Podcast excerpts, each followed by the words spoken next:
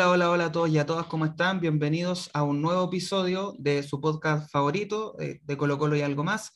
Estamos en una nueva edición, en un nuevo capítulo, para comentar lo que ha sido esta semana bastante movida para Colo Colo, no solo en lo deportivo, sino también a nivel dirigencial. Hoy me encuentro eh, junto a Julián, quien les habla de Hardy, y nuestro compañero Hernán lamentablemente no pudo, mm, no pudo estar presente, por eso me encuentro yo conduciendo inicialmente el capítulo.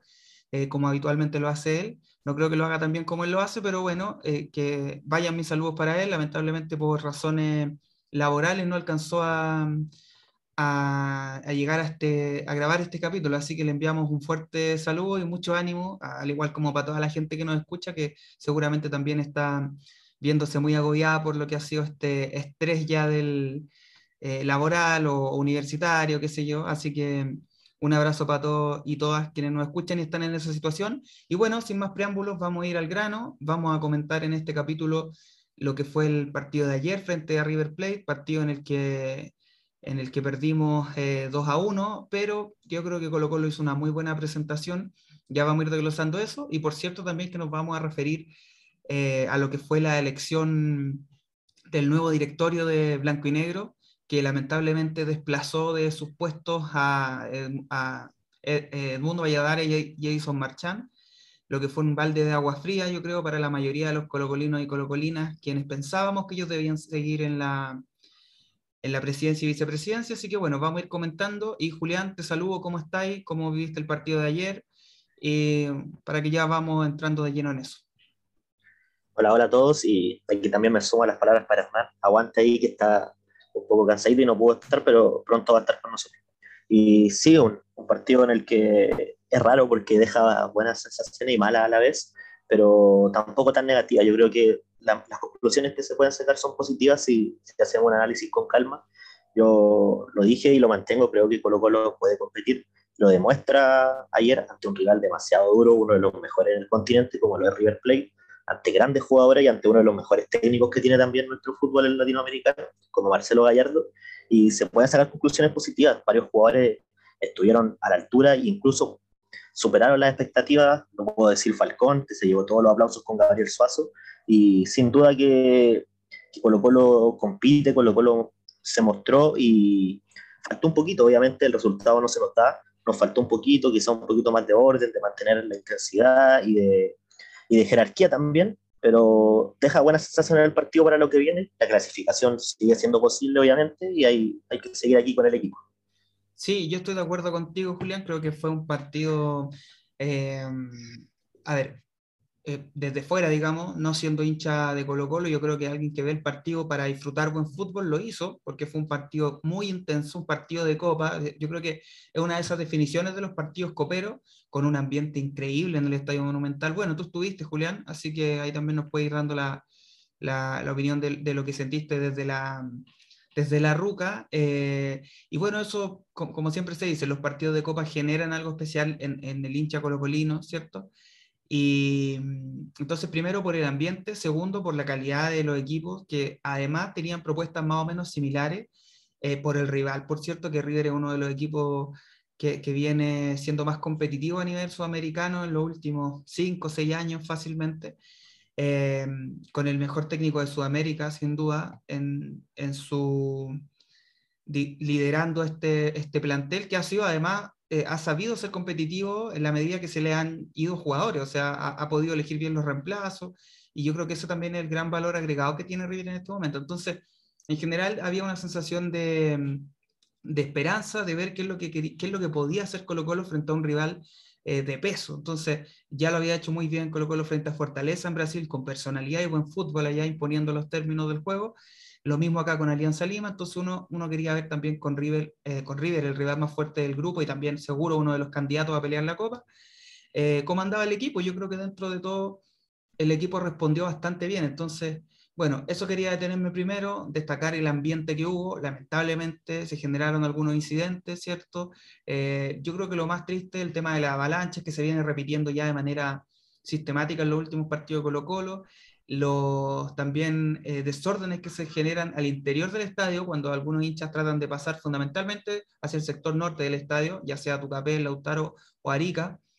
Eh, y bueno, yo creo que eso sin duda, eh, atochamientos también en algunos puntos de la entrada, Julián, si me, si me ayudas con eso. Sí, sí, bueno, eh, este partido esperaba mucha gente. Yo me atrevo a decir que debe, debe ser la cantidad de foro más alta en los últimos partidos, sin duda, y se generaba mucha expectativa, por lo tanto en cierto momento hubo problemas con el ingreso, se, se hizo un poco más lento, y para qué hablar con el tema de estacionamiento, porque eso ya es algo que todos los partidos es un problema para, para la gente que va al estadio. Y sí, como tú dices, todas esta, todas estas situaciones, cuando se comenzaron la, la avalancha, luego un poco hay una intervención de carabineros, también este, esto ya es clásico también verlo, eh, cuando se pasan por la, por la reja hacia otros sectores, y en un momento ya, me atrevo a decir por ahí por los 70, 75 minutos, un lanzamiento de, de pequeñas cosas a la banca de River, que, que, luego se calmó, la misma gente empezó a decirles que no era necesario, que era un espectáculo, el estadio fue, fue hermoso estar ahí. Eh, hace tiempo que no, no se notaba esta, esta ansiedad tan fuerte el hincha Colo Colo, porque nos enfrentábamos ante un rival duro y con mucha expectativa de lo que podíamos hacer. Sí, Entonces, yo notaba esa ansiedad en la gente, se notaba que todos queríamos estar luego ahí, que todos queríamos estar antes del pitazo inicial, y se dieron algunos incidentes lamentables que por suerte no, no fueron tan graves ni, ni, pasaron a mayores, pero con los que hay que tener ojo porque sabemos que Conmebol es un poco más estricta y nos puede perjudicar en un futuro. Sí, y, y, además porque el hincha merece un buen acceso al estadio, una buena experiencia de estadio, algo que en el podcast hemos venido sosteniendo repetidamente, reiteradamente. Nosotros habitualmente vamos al estadio, entonces estamos conscientes de que, sobre todo en el sector norte, hay eh, situaciones muy desagradables que se dan y, estoy hablando en este caso desde la organización, no necesariamente de, del comportamiento de los hinchas, que por cierto ayer no se puede obviar que en algunos sectores del estadio estuvo muy mal el comportamiento de la gente que, mm, que propuso entrar eh, en forma de avalancha, digamos, pero digo, eh, entonces uno al, estar más en permanente contacto con el estadio se da cuenta de que hay, hay, está muy al debe y de pronto uno dice, bueno, eh, a lo mejor uno lo puede soportar, pero invitar a una persona, un tercero, un amigo, a la polola, al papá, a la mamá, no sé, eh, uno se lo, cuestiona bastante antes de hacerlo porque mm, la experiencia de estadio es cada vez más, más complicada, pero bueno, eh, sin, bajar, sin ánimo de bajarle el perfil a eso, como bien decía Julián, porque algo que hay que tener en cuenta, queremos entrar de lleno en lo que es el, en lo que fue el partido, lo futbolístico, así que eh, para quienes nos escuchan, si quieren eh, lo, lo, futbolístico, ahora vamos a referirnos a aquello. Si quieren adelantar esto y solo dirigirse a nuestro comentario respecto a la elección del directorio blanco y negro, les pido que adelanten el capítulo. En la segunda mitad de este mm, episodio estaremos refiriéndonos a aquello.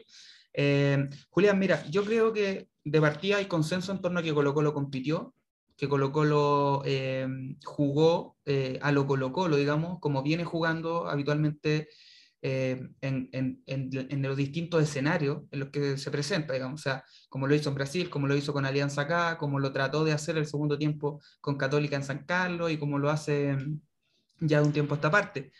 Y yo creo, Julián, que, que y por eso te decía que eh, este es un partido de copa, porque refleja eh, que cuando tú te enfrentas a un equipo de mayor jerarquía como River Plate, que vale, no sé, 10 veces lo que vale Colo Colo, eh, o por ahí un poquito menos, hay cosas que no se pueden, hay errores que no se pueden cometer y que no, a veces no puedes perdonar eh, y si además tú perdonas y cometes errores, entonces ya se te complica mucho el panorama y ayer lamentablemente creo que eso pasó.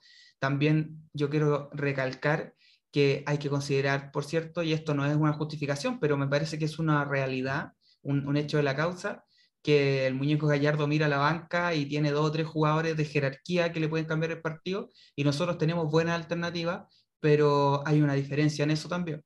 Entonces, eh, para preguntarte cómo lo viste tú, Julián, yo creo que en general, eh, y si vamos haciendo quizás en esta vez, a diferencia de otros capítulos, un, un, uno a uno, podemos ir también sacando algunas conclusiones, no sé si te parece, pero antes de eso, sí, decir sí. Que, que, creo que Colo Colo hasta el minuto 70, 80 compitió bien, y yo sí creo que se le notó el cansancio de ahí en adelante. Creo que se cansó Costa, se cansó Gil, eh, Opaso subió mucho menos, eh, Suazo estaba muy contenido porque el muñeco Gallardo tapó esa banda después no sé, pero de todas maneras creo que igual eh, fue injusto el resultado. O sea, me parece que si, si, el, si el partido terminaba en empate, no, no pasaba nada y era beneficioso para ambos y, y, era coherente con lo que había sucedido, pero bueno, el fútbol no es de merecimiento.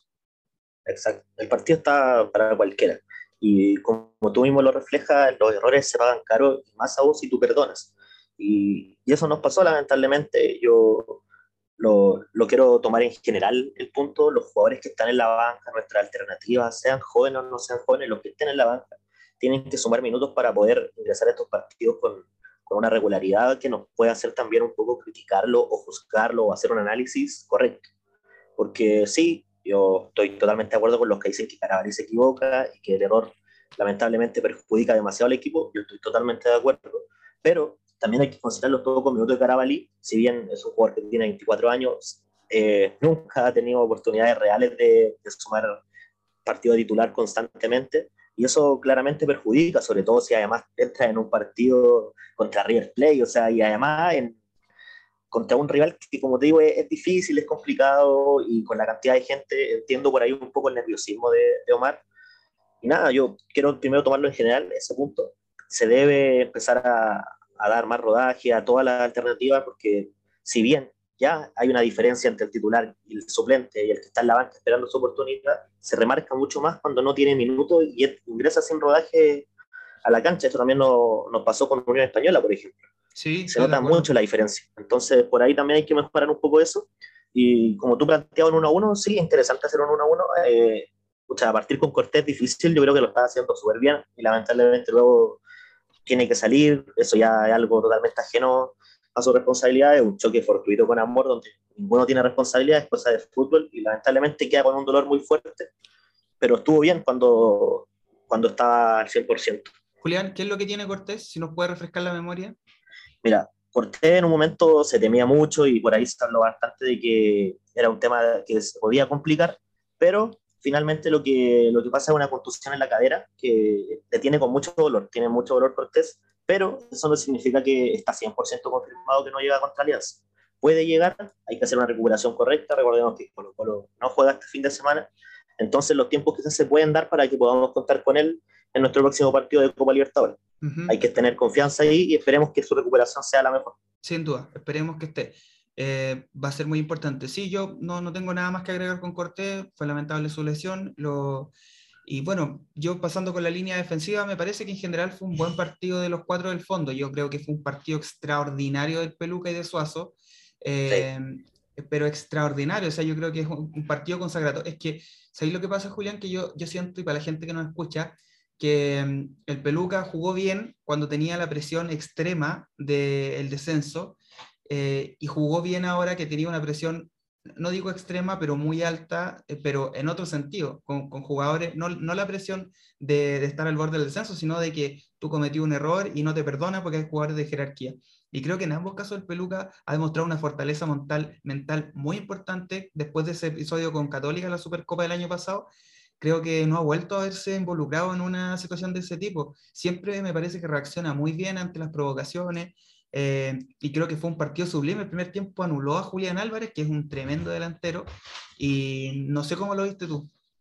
Sí, sí, estuvo muy bien Falcón, siempre estaba bien ubicado, siempre lograba cerrar los ataques de, de River Play, estuvo muy bien y siento que en un momento cargó con el peso de la defensa, ya que quizás por la falta de fútbol un poco, Emiliano Amor entró como medio perdido los primeros minutos, sí. incluso recuerdo un despeje que lo hace muy mal Emiliano, Uh -huh. Y entonces por ahí Falcón estuvo un poco como haciendo el papel al rey, ya que siempre tenemos como amor el que está dando el orden y el que hace, la, el, que hace el fútbol más elegante. Y en un momento le tocó estas dos tareas a Falcón y, y la hizo bien. Sí. Yo siento que la, en, en, lo defensivo no estuvimos tan mal. Quizás el más bajito fue Oscar Opaso, creo que estuvo un escalón más bajo que el resto, porque sí. luego Emiliano Amor despierta, se enchufa y se mete en el partido. Y bueno, lo, como tú dices, lo de Suárez y Falcón ya fue increíble. O sea, se llevaron todos los aplausos, incluso perdiendo de hasta de hinchas de River y de los comentaristas argentinos. Eso habla de lo bien que se hace. Dos jugadores que en un momento son bien juzgados y criticados, mirados en menos en el campeonato nacional y que hoy dejan claro ante, ante estos periodistas que saben más que, el gremio local, que son grandes jugadores y que tienen la, capacidad para rendir en Copa Libertadores.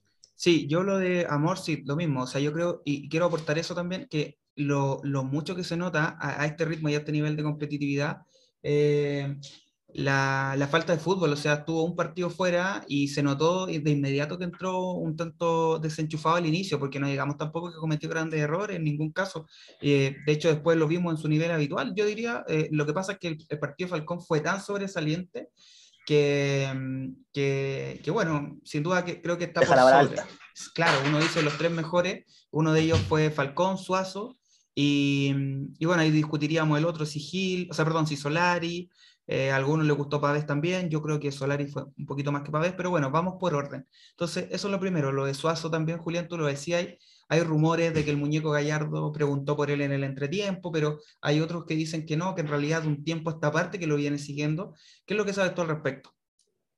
Mira, yo más que, que hablar del Sassuolo de, o del interés de, de River Plate que se comenta, quiero quedarme con lo mismo que puse en Twitter y que habla muy bien de Gabriel, que es un poco esto de que él con su representante quieren renovar su contrato en Colo Colo para que si se da una posible salida sea pronto o sea de aquí a fin de año, el jugador pueda dejar una, retribuir algo en lo económico la formación que le da Colo Colo y, y lo identificado que está con el club, así que yo prefiero quedarme con eso. Se puede dar una salida de Soso pronto y lo, su nivel lo dice, o sea, yo creo que el campeonato chileno le quedó chico y que en Libertadores la está haciendo muy bien también. Entonces, sí. su salida se puede dar pronto, o sea, no, no nos sorprendería si pronto llega una oferta por él, no, no sería algo extraño ni, ni una sorpresa. No, para nada, para nada. Entonces, yo me quiero quedar con ese gesto de Gabriel que, que, demuestra cómo siente la camiseta y lo gran persona que es, cómo se sí. identifica con la camiseta de Colo sí, Yo creo que en los, mejores, en los peores momentos de Suazo, que todos lo, lo criticamos en su momento, eh, de lo único que nosotros no dudábamos era de su compromiso. Sabíamos que quizás se equivocaba, que estaba nervioso y que erraba al menos dos pelotas por partido, pero, pero nunca dudamos de su compromiso con el club, que, de que él quería lo mejor para Colo Colo. Y me pone muy contento a todos, yo creo, eh, su alza, porque es, yo creo que son pocos los casos, Julián, en los que un jugador ha revertido al 100% una situación, porque esto es al 100%, o sea, porque, claro, puede pasar que Suazo cometa un error en un partido, pero ya eso es habitual en cualquier jugador, digamos, o sea, es parte del juego, pero, pero lo que ha mejorado, o sea, y, ahí también me quiero detener con lo de Opaso, para que ya pasemos a la otra línea, que Opaso yo creo que se vio también mucho más bajo, porque el partido de Suazo fue tan, fue tan eh, increíble ayer, yo creo que uno de los mejores partidos que ha tenido Colo Colo, si no el mejor, que, que eh, o sea, inevitablemente lo que hizo Paso se vio, se vio eh, mucho menos que lo que hizo Suazo. Ahora, tampoco quiero excusar a Opaso porque hay dos o tres centros en los que no cierra bien la espalda. Uno de ellos termina con un cabezazo, no me acuerdo de qué jugador de River, ¿te acordáis? Que la termina elevando, pero que hubiera sido peligroso también. Sí, sí, recuerdo un par de jugadas y yo creo que por lo mismo, es como Falcón estuvo muy bien, Suazo también, y Amor, más que los primeros minutos, estar un poco falta de fútbol que se notaba, luego se enchufó, entonces por ahí quizás a Opaso le faltó un poco para meterse en el partido sí. o para estar al mismo nivel, pero es por, porque el otro sobresale, no es Ahora, tampoco algo tan fuerte. Julián, yo sí destaco algo de Opaso, es que varias veces pasó al ataque y se mandó un sprint, con, que es lo mejor que tiene, digamos, ese, ese desdoblamiento, digamos, por, el, por la banda derecha que, que tiene Colo Colo con Solari Opaso, y ahí estuvo bien oportuno. Creo que cuando decidió ir al ataque, llegó bien, y de hecho de un desborde de él casi sale el empate, que Solari termina... Eh, no, entiendo, no iba a decir Solari eleva y no, no la eleva. En realidad el balón golpea en Paulo Díaz y sale al córner. No sé si te acuerdas de esa jugada. Sí, sí. sí. Eh, luego llega Armani, si no me equivoco, y la, la banda al córner. Sí. Yo estuve viendo etapas, ya que dejo el dato por ahí, en Star Plus se puede ver la repetición del partido, para los que ya, estuvieron en el estadio o se lo perdieron. Hay unos días en que el partido sigue ahí, así que se puede ver completa la transmisión.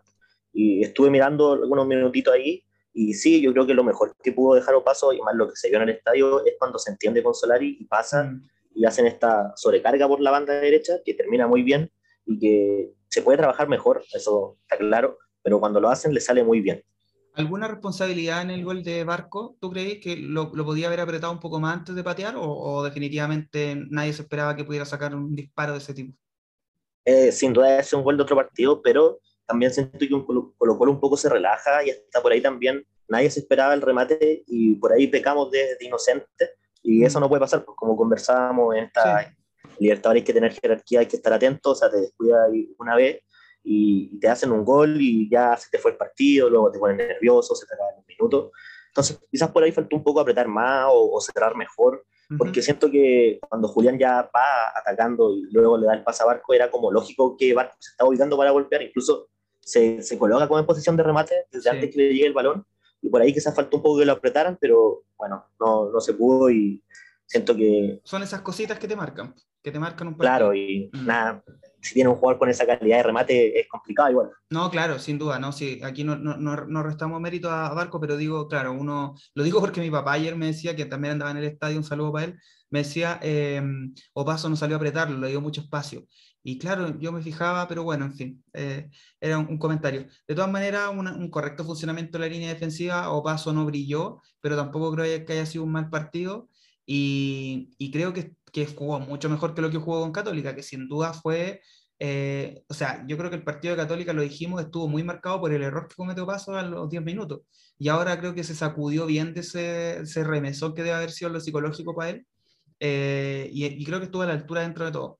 Ahora, eh, pasando al medio campo, Fuentes, Pavé y Gil, quiero decir que, en mi opinión, y espero que no se moleste la gente que mm, los corraleros lovers, lo digo con respeto porque nosotros acá también hemos alabado mucho la pega de Fuentes, un jugador muy táctico para el equipo, o sea, no le quiero restar mérito, pero, pero me pasó algo ayer y que creo que este partido desnudó las limitaciones que tiene Fuentes, que es un gran jugador, muy servicial para el equipo, quiero dejarlo en claro, por eso digo que ojalá no se moleste la gente que es más fanática de él, eh, pero, pero lo vi lento en la decisión, lo vi a destiempo marcando a veces, llegando tarde a ciertos, a ciertos eh, coberturas, y, creo que en partidos así, con jugadores de tan buen pie como los que tiene River en el medio, se nota demasiado. No estoy diciendo que Fuente no esté a la altura, simplemente que creo que este partido desnudó sus limitaciones, o sea, y, y está bien porque es un regalo de jerarquía, pero, pero me, me, queda esa sensación un poquito amarga con él. Sí, sí, yo siento que, que donde quedamos al debe fue ahí, en el mediocampo, que por lo general funciona bien, Fuentes con Pavés sobre todo se entienden a la perfección y nos faltó un poquito, siento que no, no estuvieron tan conectados, como tú dices, Fuentes no estuvo a lo que siempre juega. Y por ahí quería hacer un comentario un poco porque yo ayer fui defensor y peleé bastante por defender a Leonardo Gil, no creo que haya hecho un mal partido, aunque muchos lo criticaban y se enfocaban en, en darle al Colorado, yo siento que no estuvo mal, pero sí en, en general, si toma a, a Fuentes, Pavé y Gil, no, no estuvieron en su mejor versión y por ahí quizás nos faltó un poquito para, para seguir compitiendo contra River. Si incluso tomas el, el orden, Pavés fue el más preciso, luego lo sigue Gil y Fuentes estuvo, fue el más impreciso. O sea, mm. no, no tengo la, el porcentaje exacto, creo que Pavés andaba por el 86%, Gil en el 75% y César por un 60 y tanto. Entonces, fueron como ambos, ahí les faltó esa, esa unión, ese entendimiento que tienen, pero yo quería destacar lo de Gil, para mí no estuvo mal, creo que estuvo bien. Muchos dicen que su faceta ofensiva no fue la mejor, es que no generó mucho fútbol, pero yo, la misma pregunta que le hice a todos, esa era su única función ayer contra un mediocampo de River que era increíble, con Enzo Fernández, Enzo Pérez, Nico de la Cruz. Mm. Yo no creo que haya sido su única función, y por ahí un poco se vio perjudicado por, por la intrascendencia que tuvo en algún momento Costa. Yo creo que para que Gil lograra ser importante en ataque, necesitaba la ayuda de Costa, y en muchos momentos del partido Costa no logró aparecer, y por ahí siento que perjudicó al Colorado. Mm, yo estoy de acuerdo con lo de Gil. Creo que es un gran partido desde lo, desde más, más, bien desde lo táctico que desde la, que desde su labor como distribuidor, digámoslo así. Eh, en, en, corretear mucho, en molestar a Enzo, Enzo Pérez, eh, y claro, estuvo impreciso, incluso creo, por dos cosas. Una, porque todavía él no siente bien esa posición, o sea, él recién este año está empezando a jugar más en ese, en ese lugar y él toda su vida jugó con la cancha de frente, no con la cancha de espalda. De hecho, Diego La Torre lo decía en la transmisión que eh, al Colo Gil le costaba cuando estaba de espalda. Eh, entonces, pero creo que en, en, lo que hace de, de estar presionando siempre, hizo muy buen partido, de hecho Quintero lo saca por eso, porque estaba muy, muy agotado. Em, y sí, me faltó eso también lo de Costa. ¿Sabéis que yo creo que Costa, a, diferencia de la crítica que vi, a mí me parece que no hizo quizá un, un, partido tan malo.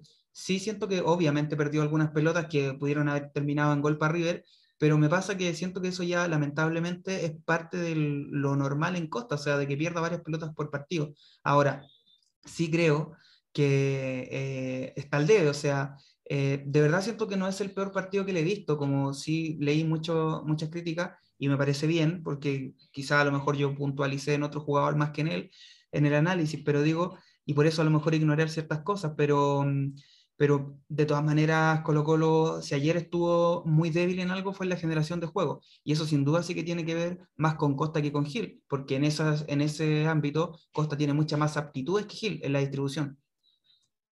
Sí, completamente de acuerdo. Y bueno, si no hay más que agregar, pasamos con los, atacantes, con, con, nuestra delantera. Sí, sí, sí. Bueno, primero, Solari yo creo que, estuvo bien. en un momento recibió también bastante comentarios negativos, tampoco lo entendí mucho, al igual que los de Gil. Siento que le faltó precisión, eso sí le podemos reclamar totalmente a Solari, pero estuvo rápido, estuvo ahí ganando varios duelos. En algún momento le faltó tener más precisión, como lo digo, lo recalco, pero más allá de eso yo creo que no se le puede criticar más no, no lo encontré que le faltó en otras en otras actitudes, sino que estuvo bien. Eh, fue un jugador que, que, costó marcar ahí a, a, la defensa de River y lo hizo bien. Yo siento que el más bajito quizás por ahí fue entre Costa y Lucero. Costa porque yo encontré que a ratos, no tampoco creo que fue un desastre de partido ni, ni nada por el estilo, ni tampoco el peor como tú dices que varios estaban comentando. Pero sí estuvo bajo y en algún momento le faltó estar de meterse más en el partido. Yo siento que en los últimos minutos, al menos desde el estadio, se veía como un poco más, más entregado, no con la misma actitud del resto del equipo. Eso, eso exactamente. Quizás, fue, yo te lo dije a ti también por el grupo, quizás fue que estaba con alguna molestia después, o que, porque recuerdo que antes, desde que lo empecé a ver así, hace poco había tenido una falta donde se queda en el piso, ya no me acuerdo muy bien con, contra quién fue o si fue fuerte o no, porque no, no la he visto en, en pantalla esa jugada, pero ahí desde ahí como que lo vi un poquito más perdido, más relajado que el resto, y quizás por eso también se recibió, recibió todas las críticas y le, dieron duro. En cuanto a Lucero, siento que Lucero es un gran delantero, yo lo, lo, recalcamos siempre y bueno, tú eres lucerista, así que más que nada estamos recalcando lo que siempre se dice de Lucero, que es un gran delantero. Y a pesar de que no fue su mejor partido, siempre se la ingenia para aparecer, bueno, para terminar con un gol, ante, ganando un cabezazo entre Pablo Díaz y David Martínez y haciéndolo gol Armani, o sea, eh, también tiene su mérito. No, y un muy buen gana muy bien. Sí, ahora lo de Costa, solo para terminar, yo no, no, quiero defenderlo, ojo, a mí me parece que la crítica que se hizo es justa, porque un jugador de, de, de, su estirpe, digámoslo así, que ha sido seleccionado y todo, y que es el responsable en gran medida de la generación de juego, sobre todo una vez que ya no estaba Gil en el, en el campo, eh, sin duda que tiene responsabilidad, si a Colo Colo le, le, se ve disminuido en esa faceta. O sea, no lo quiero defender, pero sí me parece que ha tenido partidos más malos. Lo que pasa es que, claro, ayer era un partido en el que él debía eh, imponer su, su, juego, su jerarquía. Yo creo que un jugador que sí tiene jerarquía, allá que lo hemos criticado mucho, pero sí me parece que a veces sobra demasiado, lo hemos dicho hasta el cansancio acá, que es demasiado displicente a veces, y en partidos así eso te pasa la cuenta. Entonces, eh, a mí me parece que Colo Colo, bueno, ya lo vamos a decir en un rato más, pero, pero sí, estoy, eh, respecto a las conclusiones que surgen, que a mí me parece que esto arroja que quizás necesitamos un volante creativo, pero bueno, ya lo vamos a decir un poco más adelante. Sí, y bueno, para, ir cerrando con el tema de Lucero, como gran delantero, eso no, no, lo vamos a negar, no nos vamos a poner a, a, criticar porque, porque ayer no fue su mejor partido, pero estuvo bien y siento que si en un momento estuvo medio perdido o algo impreciso, es porque era uno de los jugadores que también venía sin fútbol. Y recalco aquí lo que tú mencionabas, que se nota, se nota cuando vienes con un equipo contra River que te falta el fútbol o que no jugaste hace, hace poquito. Y eso pasó con Amor y Lucero, pero ambos después se metieron en el partido y siento que incluso los mejores minutos de Colo Colo es cuando Lucero despierta y ya se mete de lleno en el partido. Y bueno, al final termina siendo un gol que, que si viene un descuento, no, quizás no incide mucho en el marcador como tal, o si incide la, en la diferencia de gol, perdón, lo vamos a notar después pero es importante un poquito para, para, entender que es un buen delantero y que incluso no en su mejor día logra convertir. Sí, eso quiero aportar. Eh, lo, lo, siento si se escuchaba quizá un ruido de fondo. Ah, lo, lo, siento. Al menos yo no escuché, yo no lo ah, ya, qué bueno, me alegro, me alegro, me alegro. Eh, bueno, decía que lo de Lucero, sí, lo mismo, o sea, yo sí, como, como tú, tú bien decías, pero pero mm, de todas maneras creo que estuvo muy débil al inicio, muy blandito, eh, no le conté ningún pivoteo ganado hasta el minuto 60 más o menos, o quizás a lo mejor tuvo uno, pero digo, perdió mucho más de los que ganó. Eh, se volvió a tirar en una jugada que podía haber seguido, que ya lo había hecho antes, que también creo que es algo que debe dejar de hacer porque no le van a cobrar eh, y además que tenía... la gran costa Sí, tenía la opción de poder patear al arco, eso es como lo que a uno le queda también ahí, ¿cachai? Eso me molestó un poquito de Lucero, creo que, mm, que a veces se vio superado por los centrales de River, eh, quizás superado también por, por, la actitud de los centrales que estaban marcándolo muy, muy pegado, siempre había alguien pegado a él.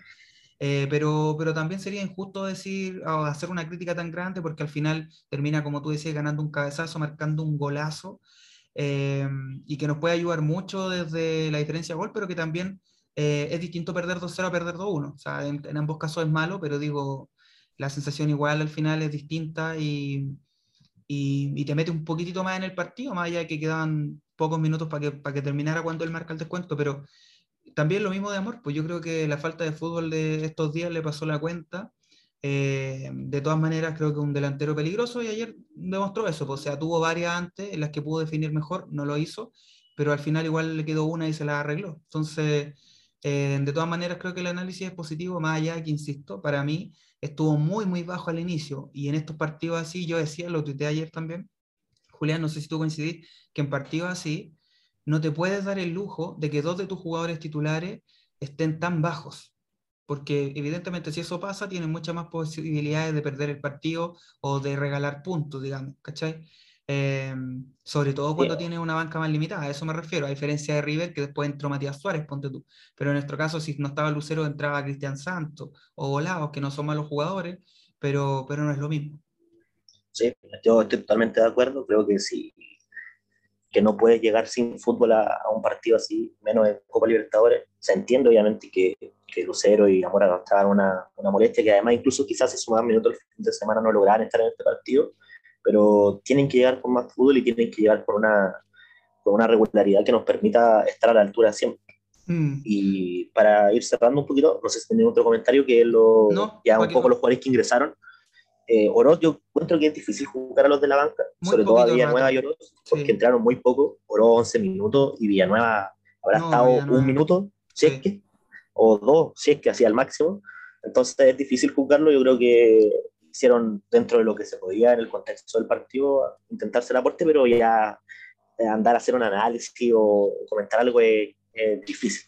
Mm. Ahora, lo, el ingreso de Marc siento que lamentablemente yo no, no quiero ser tan duro con él, pero se equivocó y por ahí complicó un poco al equipo con, con un error que fue demasiado, no sé si la palabra infantil, pero que fue un error que no te puedes permitir en un arquero de 24 años. O sea, lo lógico ameritaba ir con las manos, incluso la crítica también va ahí, ¿no? O sea, va en que, mm. más allá de que se equivoca, se equivoca en un error que de verdad fue, fue grosero. Entonces, yo, lo, yo lo banco, eh, lo puse en Twitter, tiene que sumar minutos para que gane confianza.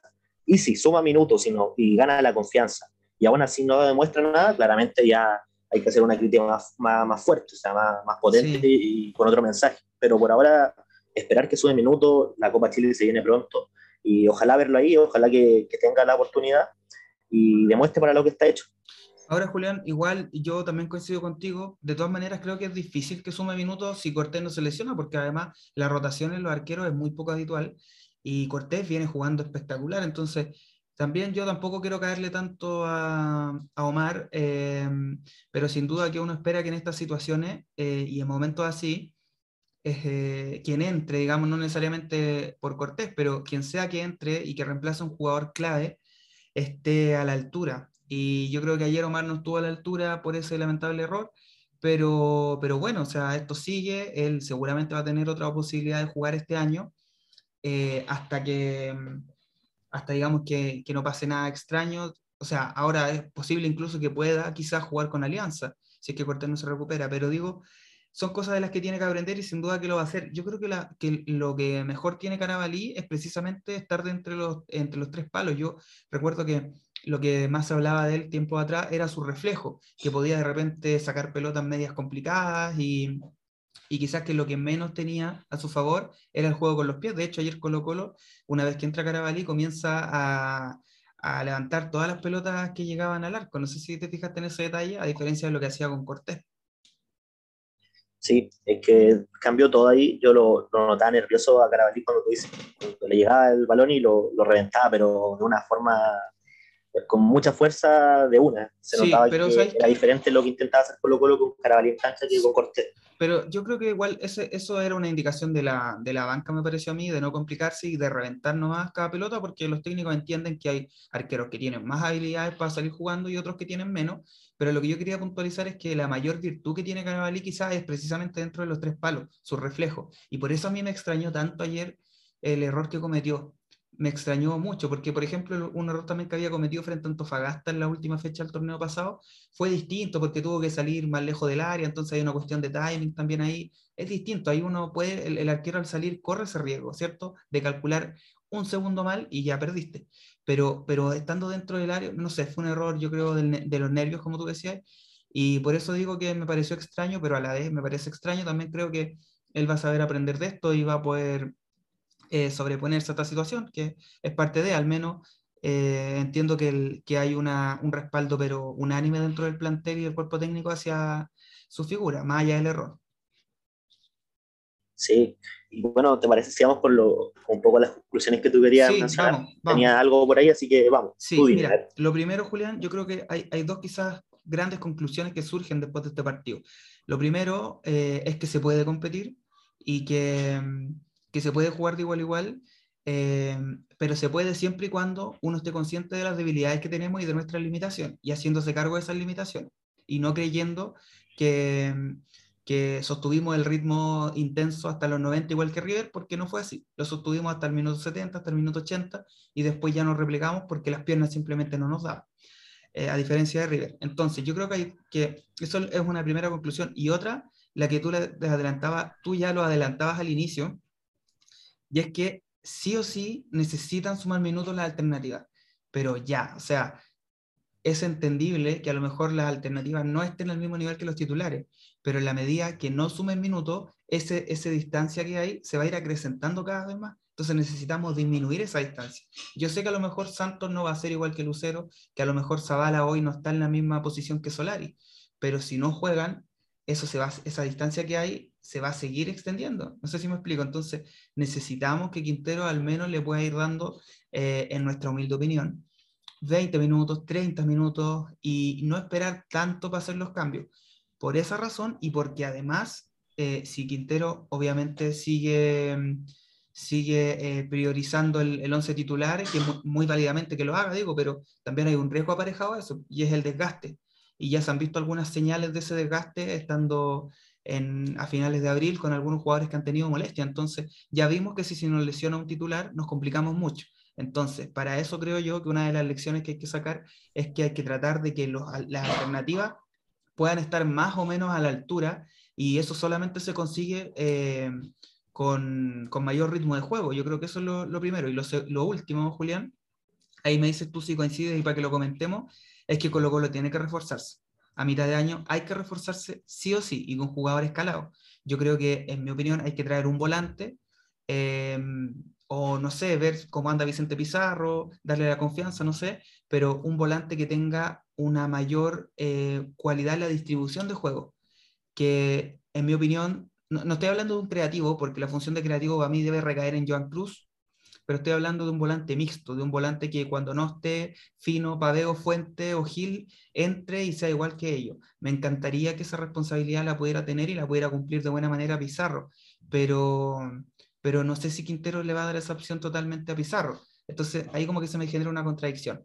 Y lo otro creo que, como te decía, traer un creativo, a pesar de que yo creo que debe ser el reemplazo de Joan Cruz, pero no sé, si Quintero quiere traer a Rodríguez, yo creo que está pintado para este equipo yo estoy totalmente de acuerdo. Siento que hay que aprovechar bien esta ventana que, que se viene a mitad de temporada, donde pueden traer tres jugadores. Como tú dices, un Martín Rodríguez en este equipo ingresa, pero eh, sería ideal tenerlo. Y por ello también siento que falta un reemplazo de Lucero, quizás con, mm. con un poquito más de, de, nivel y que no tengamos tanto miedo cuando no contemos con, con el gato, porque se siente un poco de que si no está Lucero se nos complica todo incluso de, cómo juega Colo Colo.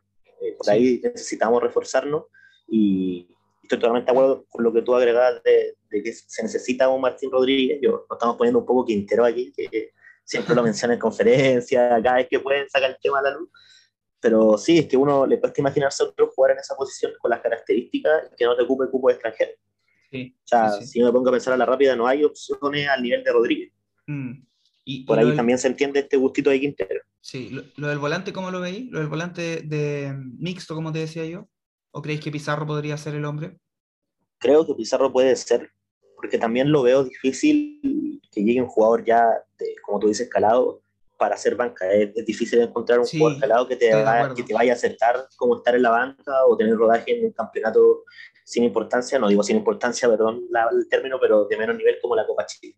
Y además que sería cortar ya Pizarro del mapa, pues, yo creo que es por eso te decía que yo creo que esa labor la, la debería cumplir Pizarro y, me gustaría que la cumpliera de buena forma, pero a la luz de lo que, de lo que ha hecho Quintero con los refuerzos, de privilegiar obviamente la experiencia, no sé, eh, no sé si en este caso va, va, a darle esa confianza a Pizarro. A mí me encantaría que así fuera, la verdad, que, que, que Pizarro pudiera agarrar más ritmo y que en momentos de los que Fuentes no está fino o que Gil no está fino, que entre Pizarro y que pueda darnos esa claridad en la distribución. Sí, y, en el tema ofensivo también estoy de acuerdo. Yo también pienso que Cruz debe sumar minutos, debe, tiene que jugar, tiene que jugar, es un tipo que es distinto, que tiene calidad y para la edad que tiene está demostrando mucho fútbol hace rato en la selección y, en los partidos que discuto con Colo Colo y espero verlo más. Yo soy también uno de los que tiene muchas ganas de, de verlo sumar minutos porque se lo merece, porque tiene, tiene calidad y tiene que estar ahí, así que espero que, que, sume más minutos. Sí, yo mira, iba a decir un central, pero lo mismo que aplica para Pizarro lo digo para el central. No creo que, que Colo Colo traiga un central de categoría para que sea banca porque va a estar Saldivia y porque yo creo que en esa posición hay que ir dándole rodaje a Bruno Gutiérrez o al Dani Gutiérrez eh, y, y, tiene que ser así, de verdad yo creo que, que, que tiene que empezar a sumar minutos para que cuando no esté peluca, cuando no esté amor, eh, alguno de ellos pueda estar más en condiciones. Son chicos que tienen muchas condiciones, muchas condiciones, eh, pero necesitan regularidad. Así que, bueno, en fin, eso yo te diría que en términos generales de conclusiones, porque creo que Quintero ayer, bueno, quizás lo, que más se complicó, como siempre, lamentablemente, son los cambios, pero también eso está dado porque él a veces mira a la banca y, como, como decía ayer el Vichy Borgi, que al menos en eso sí estoy de acuerdo con él, eh, dirá, bueno, eh, Lucero está jugando más o menos, pero hay alguno que, que, que pueda jugar mejor que Lucero jugando más o menos. Eh, no sé, bueno, en fin, yo en mi opinión creo que igual se podría probar a en esa posición, o no sé, probar variantes, pero, pero bueno, qué sé yo.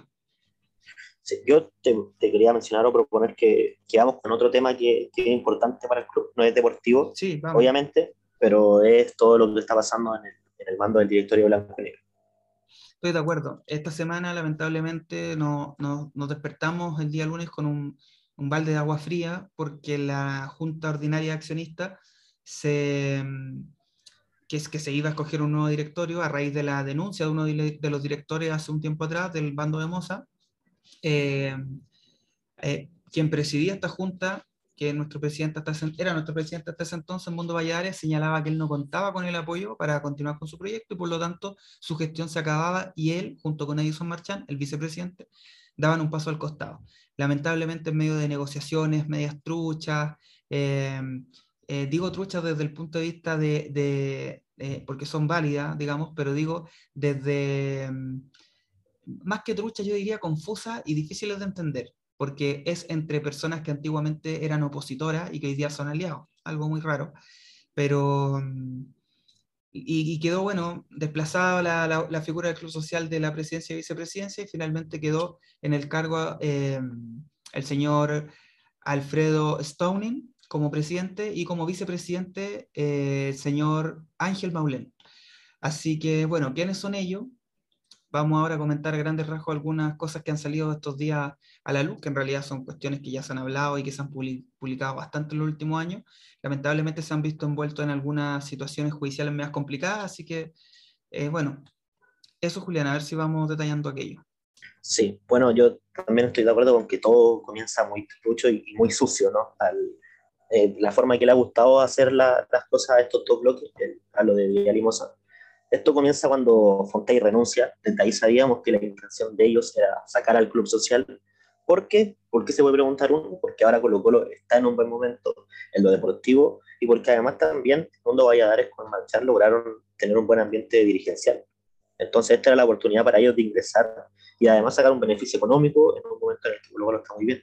Lamentablemente lo logran porque saben que la renuncia forzada, no, no fue una renuncia casual ni por otro motivo de, Fontaine, sabían que iba a pasar esto, que venían las elecciones y luego después de, de unas semanas de incertidumbre donde no se sabía qué iba a pasar, donde en un momento daban su apoyo a Valladares, luego no, luego sí, y así constantemente, terminan negándole el apoyo, lo terminan sacando. ¿Por qué? Está claro, yo creo que saben que ellos no, hay una, una forma diferente de ver hacia, hacia dónde tiene que estar el club, hacia dónde tiene que avanzar el club. Por un lado, uno los miran como una, como una empresa que tiene que avanzar como sociedad anónima, mientras que el mundo con, con, Eddie, con Eddie Marchand tenían claro que Colo Colo tiene que avanzar a su proyecto social, donde se recupere el club de sus hinchas y para sus hinchas. Y esto está claro, cuando hay visiones distintas, ellos negaron su apoyo y terminamos con esta nueva directiva que, como tú mencionas, tiene problemas legales, o sea, no problemas legales, sino que cometieron delitos como tal. En un momento, Maulén, que está con el bloque vial, él fue condenado en 2016 a tres años de libertad vigilada por delitos de soborno, lavado de activos y en el caso que estuvo en la Comisión Nacional de Acreditación, y él incluso aceptó los cargos y luego por una multa económica zafó de una, de una pena mayor. Y bueno, eh, Stalking fue investigado por delitos de omisión dolosa y de negociación compatible. Esto habla un poco de, de la calidad de personas que están llegando a nuestro club, es lamentable. Eh, hay una frase que, creo que adapta muy bien, que como lo puso en varios comunicados la, la barra de Colo Colo, que el club de David, todos sabemos que no, no es para golear. Entonces, falta, falta el respeto a todo esto. Eh, el cómo lo hacen es lo que molesta, porque lo hacen, como tú lo dices, con, como ellas trucha. Esto fue trucho desde el inicio y sacan una directiva que hizo las cosas bien. Yo creo que es lógico pensar y que si alguien está haciendo las cosas bien en su cargo, ¿por qué no puede seguir? ¿Por qué no debe seguir si está haciendo todo bien? Ellos lo sacan simplemente por sus intereses. Aquí hay intereses económicos y de poder que que como tú dices, ellos se llevaban mal, eh, eran bloques opositores y terminan dándose la mano para no perder el, todo el, el control de Banco Negro, porque en todo este tiempo que estuvo el Club Social ellos perdieron protagonismo y no le molestó eso, le molestó que, que la gente estuviera tan de acuerdo con la gestión de otros y hacen esto que, que de verdad es bastante, bastante cochino. Sí, bueno, yo creo que es difícil de entender, lo decía el Barty también. Eh, primero, eh, varias cosas. Lo primero, difícil de entender por qué sacan a una directiva que estaba haciendo las cosas bien y que había sido elegida por tres años, más allá de que los estatutos permiten que una vez que renuncie un director se proceda a una, a una nueva elección. Pero digo, eh, primero es eso. Además, hacerlo con, una, con un proceso que estaba en absoluta armonía, digámoslo así, desde lo institucional y lo deportivo eh, con una gestión que desde lo económico también hacía, ah, estaba siendo bien positiva desde lo que había gestionado Valladares en términos fundamentalmente la reducción de la deuda. Em, pero también Julián, porque cuando asume y da la conferencia de prensa, le preguntan por el proyecto y no hay proyecto, o sea, es como es que recién asumí y lo, lo, iremos viendo. Y yo creo que eso no puede pasar, o sea, esa cuestión uno la escucha como colocolino y uno se le aprieta la guata, porque uno cree que va a volver a pasar nuevamente por los oscuros momentos que estuvimos pasando el año 2020 con este mm, partido de promoción, pero además con las campañas del 2013, del 2012, que fueron campañas horribles precisamente porque no había proyecto. Entonces, difícil de entender y además es difícil de entender dicho ya lo anterior, que las personas que sean elegidas para estos cargos eh, tengan este tipo de antecedentes que, por cierto, aquí yo no estoy apuntando a sus aptitudes, a sus capacidades ni a sus intenciones. Yo eh, quiero creer que ellos tienen las mejores intenciones con el club, pero de todas maneras, esta situación que ellos presenten esos antecedentes, que por cierto tienen derecho a reinsertarse en la vida y, y todo aquello, uno de ellos porque el otro no fue condenado, eh, entiendo, pero, pero digo, sin duda que eso genera una caja de resonancia mucho más grande en Colo Colo y da una señal también, o sea, eh, lo que pasa en Colo Colo repercute mil veces por la convocatoria que tiene. Entonces, eh, no sé, yo creo que es una señal extraña, difícil de entender, lamentablemente creo que esto está ligado a cuestiones quizás económicas, de interés económico en un momento en que Colo Colo ha gestionado eh, buenos acuerdos de patrocinio, que, que, puede eventualmente avanzar en Copa Libertadores o en Sudamericana, y eso también implica un rédito económico, y que además se vislumbra que de aquí a un tiempo más es posible que algunos jugadores se vendan por una buena suma de dinero. Entonces, a mí no me parece que eso sea coincidencia con esta llegada del nueva, de la nueva directiva. Y bueno, cuando uno va uniendo cierta mm, hipótesis que uno genera, se aprieta bastante la guata. Sí, porque nos preocupa a todos, o sea, a todo hincha de Colo Colo le preocupa lo que se viene ahora, porque ya sabemos lo que pasó con esta dirigencia, o sea, nuestro peor momento lo, lo enfrentamos con ellos a la cabeza y no, no tenían razones ni motivos en cuanto a su gestión para volver. Aún así lo hacen porque, como tú dices, les importa más el dinero, les importa más el poder, les importa más figurar, cuando saben que la gente no los quiere. Yo estaba leyendo ahora el comunicado que saca Colo Colo, donde estoy de acuerdo con varios puntos, con el tema de condenar todos estos actos de violencia o estos actos de romper nuestro estadio que no, que no son correctos, pero no encuentro que sea que esté bien poner un punto además en un comunicado que está centrado en contra de la violencia, las críticas contra Aníbal Mosa que recibió en el estadio tratando un poco de criminalizar los insultos que recibió. Por suerte, lo digo por suerte para que quizás no imagino lo, lo que publicaban, si es que de verdad alguien pasaba a atacarlo de otra forma, pero fueron insultos que él sabe por qué los recibe. Yo siempre digo que la violencia no tiene justificación, pero la gente está defendiendo su club, la gente está defendiendo el club que ama y el club que es social, o sea, Colo Colo es de su gente, por más que tengamos este maldito contrato con la sociedad anónima, que es blanco y negro, Colo Colo sigue siendo de su gente y espero que pronto sea así, hay que seguir apoyando a Edmundo y a, y a Eddie en el, en el, club social, ellos van a seguir ahí, tenemos dos caras nuevas en el, en el directorio que representan al club, que si bien ya no tienen la misma relevancia, que no tienen la misma voz, hay que apoyarla igual. Se, seguir siendo socio, eso es clave. Yo, muchos dicen que no importa, que es plata perdida, no, no es plata perdida y no es plata que sirve solamente para comprar una entrada con prioridad, es algo que sirve para que paso a paso recuperemos esto. Ojalá sea tan fácil, ojalá sea tan fácil de hacer una simple votación y sacar el, a blanco y negro, pero no lo es. Es un proceso que lleva años, hay gente que lleva años en esto, el mismo Edmundo, que son personas que ya han, han luchado por años para recuperar nuestro club y vamos paso a paso, esto hay que exigirnos exigir perdón como hinchas lo que, lo que es justo y nuestro club lo debemos recuperar. Lo, lo robaron de una forma bastante cochina como hacen todo y es, es momento de, de, quizás poner un poquito más, no sé cómo decirlo, de pasar un poquito más a la acción y de verdad ponernos las pilas porque somos Colo Colo y, los hinchas tenemos que, luchar para que Colo Colo sea nuestro otra vez. Ahora yo quiero puntualizar, Julián, para ya ir cerrando, que por cierto, insisto yo, hay muchas cosas inentendibles desde por qué se saca a, a la directiva, bajo qué propósito, eh, por qué se decide eh, poner en estos puestos a personas que eh, tienen cierto, cierto historial que complica sin duda a, a, desde la opinión pública, desde lo que se cuestiona, desde lo que se comenta, ¿cierto? Es cierto que yo aquí quiero remarcar, ellos podrían decir, bueno, yo, eh, Maulén podría decir, yo cumplí, ya pagué y listo, o sea, tengo derecho también a, mientras no haya una imposibilidad legal de acceder a este cargo, no tengo problema. Y es cierto, está en su derecho, al final es accionista, qué sé yo, pero digo, eh, eso desde lo legal, de, desde lo institucional pero no se analiza lo que esto puede traer detrás en términos del de, raigambre que tiene, de, de, lo que genera a nivel de desconfianza en algunos sectores de, de, los hinchas, no sé, de muchas otras cosas. Pero mira, más allá de eso, yo quiero, sin duda, y uno quiere como hincha eh, que la gestión resulte, uno le desea más que a ellos, uno lo hace por Colo Colo el mayor de los éxitos, porque a la medida que a ellos le vaya bien, a Colo Colo también le va a ir bien, pero sin duda que uno tiene mucho para desconfiar eh, y ya no me estoy metiendo en sus problemas legales, sino que me estoy metiendo en lo que ha pasado en los últimos años, como tú decías, con la dirigencia hasta antes de que llegara Valladares. O sea, eh, estuvimos a punto de descender, ¿cachai? A, a punto de descender. Tocamos y fondo. Tocamos fondo, o sea, yo no creo que tocar fondo sea descender. Para un club tan grande como Colo Colo, tocar fondo ya fue hacer esa tremenda campaña, esa tremenda, digo horriblemente, que nos llevó a pelear el descenso.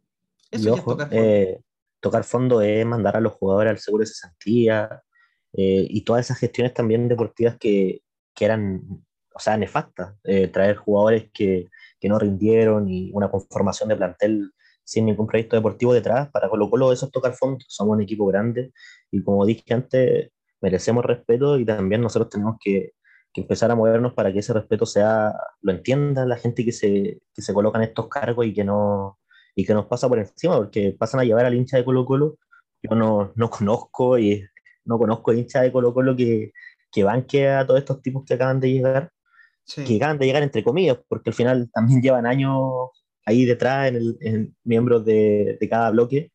Y ahora son caras visibles algunos, pero sabemos quién es el que está detrás de todo esto, que sabemos que los dos apellidos de esas personas que hace rato le hacen daño a Colo Colo. Igual, Julián, es, raro que, que, el mismo Aníbal Mozo en 2019 haya acusado a Stauning de tener negocios con el club y que sea hoy quien le dé su apoyo para que esté en la presidencia. O sea, insisto, Stauning no fue condenado, hay que dejarlo claro, él no fue condenado, solamente fue acusado, entiendo, y no hay una condena eh, de por medio a diferencia de Maulén, entiendo. Pero, pero resulta extraño de todas maneras que Moza haya eh, eh, iniciado esa acción legal y que, y que ahora parece que todo eso haya quedado atrás. Bueno, en fin, ellos tendrán que, que, lidiar con aquello, pero digo, por eso es importante para ir cerrando ahora sí, hacerse parte, como tú decías, Julián, de toda la iniciativa. Primero del club social, de ser socio y de participar en todas las instancias que se hagan, pero también de iniciativas como Recuperemos Colo Colo, por ejemplo, eh, que lamentablemente en esta oportunidad Nicole Tapia, que era la candidata de, de la corporativa para poder acceder a un, a un, cupo en el directorio, no pudo conseguir las acciones necesarias que le permitieran llegar. Eh, por lo tanto, hay un enorme desafío también. Nuestro saludo para la gente de Recuperemos Colo Colo, para, para Nicole también, y, el aguante. Y, hay que seguir dando la pelea, hay que seguir dando la pelea, Julián. Yo creo que de todos los ámbitos posibles, desde todos los ámbitos que uno pueda, uno tiene que seguir dando la pelea porque la recuperación del club tiene que ser el norte. Colo Colo no es solamente ver los partidos los fines de semana, ir al estadio eh, y sentirse colocolino por un triunfo, por una derrota. Colo Colo es comprometerse activamente eh, con la recuperación del club desde las vías que sea necesario. Y aquí tenemos una señal de alerta, y, con esto quiero cerrar antes de que tú hagas ese comentario que quería hacer sobre una efeméride que se, que se, o sobre un hecho que se conmemora hoy de un jugador importante en la historia de Colo Colo. Antes de pasar a eso, Julián, quiero decir que aquí hay una señal clara de alerta. Eh, desde los grandes accionistas de Blanco y Negro se asustaron y se incomodaron un poquito con la buena gestión que hacía gente del Club Social y con el respaldo popular que tenía. Y esa es una señal de alerta para entender que cualquier acto de recuperación del club no va a ser fácil, que al contrario va a estar lleno de barreras y que los dueños de Colo Colo, en la medida que se molesten, van a poner este tipo de barreras. Entonces ahí hay que estar bien atentos, porque si lo hicieron hoy con el Club Social, que es, una, que es la corporación, o sea, estamos hablando de una institución enorme, eh, lo pueden hacer también con cualquier otra agrupación que esté propendiendo a gestionar ciertas iniciativas que permitan recuperar el club. Entonces hay que tener mucho ojo con eso, una señal de alerta y un aviso de decir que, bueno, hay que seguir dando la pelea porque falta mucho eh, y todos y todas tenemos que comprometernos para activamente poder recuperar el club. Sí, yo totalmente de acuerdo y quería mencionar también mis respetos para toda la gente de Recuperemos Colo Colo, para Nicole, que lamentablemente no pudo lograr el objetivo, pero que esto sigue. El objetivo principal no era ganar la elección como tal, sino que es seguir trabajando para que toda nuestra frustración, como ella misma lo dijo y como la misma Nicole lo menciona en su cuenta, toda esta frustración, lograrla, movilizarla para trabajar en pro de nuestro club. Eso es lo que tenemos que hacer. Así que todo nuestro respeto para la gente de Recuperemos Colo Colo, para Nicole, para Ken, para Elías, que son grandes hinchas de Colo Colo y personas que, que saben que debemos luchar para poder recuperar nuestro club. Y sí, hay un, hay un datito ahí que para cerrar, que hoy está de cumpleaños Marcelo Espina, gran jugador, importante en ese recordado título de la quiebra. No es necesario mencionar su paso como gerente deportivo, todos sabemos que no lo hizo bien, pero cuando estuvo en la cancha con la camiseta de Colo Colo, siempre lo hizo bien. Así que un feliz cumpleaños y nuestro respeto. Por cierto que sí, el Calamar, el líder de ese equipo campeón en la quiebra, como tú decías, eh, uno de los ídolos colocolinos, sin duda. Yo no tuve el placer de verlo jugar tanto. Recuerdo que el primer partido que fue al Monumental fue la despedida de Marcelo Espina, o sea, fue, fue y estaba muy chico yo, entonces no, no lo vi. dato interesante, mira. Sí, un partido contra Católica, creo que fue un amistoso, parece, no, no recuerdo bien. Hace muchos años atrás. Yo tenía como 5 o 6 años, una cosa así. Ese fue mi primer partido en el Monumental. Eh, bueno, en fin, saludar a Marcelo Espina, siempre está al menos preocupado de Colo Colo, siempre se ha identificado como colocolino y claro, yo creo que al menos en esa campaña horrible del 2020, él tuvo la decencia de renunciar eh, y creo yo que no era el único que debía renunciar, sino que hay algunos incluso que también debían hacerlo y que hoy están ahí figurando como cargo importante en el club. Así que bueno, por esa decencia y por todo lo que nos dio también, un saludo fraterno a Marcelo Espina. Eso sería el capítulo de hoy. Eh, esperamos que les haya gustado. Tratamos de, reunir dos temas que estaban en, la órbita colocolina esta semana, en el ambiente colocolino, en el planeta Albo, por decirlo de alguna manera. Así que bueno, eh, un agrado, Julián, como siempre. No sé si tiene algún saludo o algo para despedirte. Nada, nada, un saludo para toda la gente. Pedirles que si alguien por ahí nos escucha y, que se comporten en el estadio, que hay que tener cuidado. Las sanciones con Mebol son complicadas. Hoy en el partido de Católica con Flamengo también se dieron situaciones lamentables y esto ya está siendo un tema país, un tema de, que está pasando en todos los equipos. Hay que empezar a mejorar, hay que empezar a evitar todo esto. Todos queremos ir al estadio, queremos estar con, con nuestro equipo, así que tratemos de no perjudicar al resto y de, de, ir a lo que importa, que ir a alentar al equipo y verlo jugar. Sí, por cierto, hace, me suma ese llamado también a hacer esa, esa, prender esa señal también de alarma y, ese llamado de atención. Así que bueno, eh, un gusto como siempre, esperamos que tengan un excelente fin de semana, así que bueno, nos estaremos viendo en una nueva edición, como siempre, síganos en Instagram del Colo y algo más. Eh, nos pueden escuchar en Spotify, en Apple Podcasts, Anchor. Eh, estamos subiendo también los capítulos a YouTube para quienes no tienen alguna de las otras plataformas y que nos compartan para que mm, puedan estar al tanto de lo que vamos a ir subiendo las próximas semanas. Tenemos varias ideas, así que bueno, esperamos que les guste. Así que un abrazo, chao, chao.